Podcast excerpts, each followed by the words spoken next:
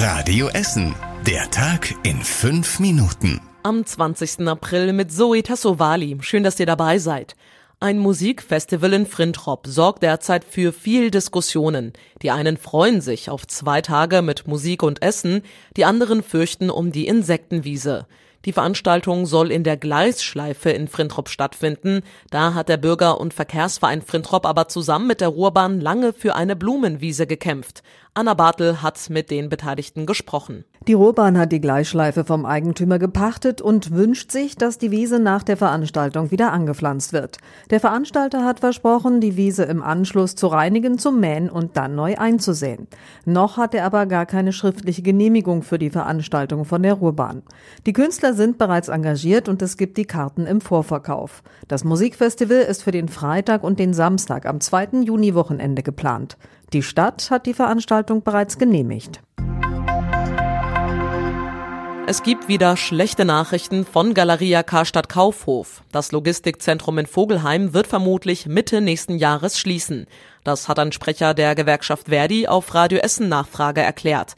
Rund 550 Mitarbeiter würden dann ihren Job verlieren. Der Warenhauskonzern ist insolvent. Die Gläubiger haben bereits einem Insolvenzplan zugestimmt. Es gibt eine Liste mit Filialen, die geschlossen werden sollen, unter anderem die am Limbecker Platz. Die Umstrukturierung geht allerdings weiter. Die Gewerkschaft will Ende April in einer neuen Tarifverhandlungsrunde erreichen, dass die Mitarbeiter in Zukunft wieder nach Tarif bezahlt werden. Nach der gestrigen Technikpanne bei den Abi-Prüfungen sind heute die ersten schriftlichen Abi-Prüfungen gestartet. Unter anderem Geschichte, Erdkunde und Sport waren heute dran. Das Herunterladen der Prüfungen hat schon gestern geklappt, sagte uns der Schulleiter vom Don Bosco Gymnasium in Borbeck, Lothar Hesse. Das macht Hoffnung für die Nachholklausuren morgen.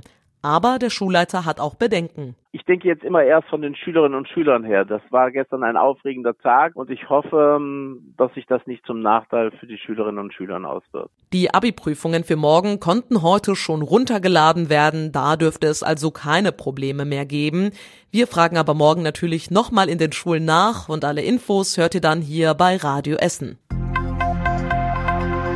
Die Freibad-Saison startet auch in diesem Jahr wieder mit vielen Schwierigkeiten. Das Krugerbad wird wie geplant am 1. Mai aufmachen, das Freibad in Delwig öffnet am 6. Mai. Wann die anderen drei Freibäder aufmachen, ist aber unklar. Die Stadt hat erneut zu wenig Rettungsschwimmer, um in allen drei städtischen Freibädern den Betrieb zu gewährleisten.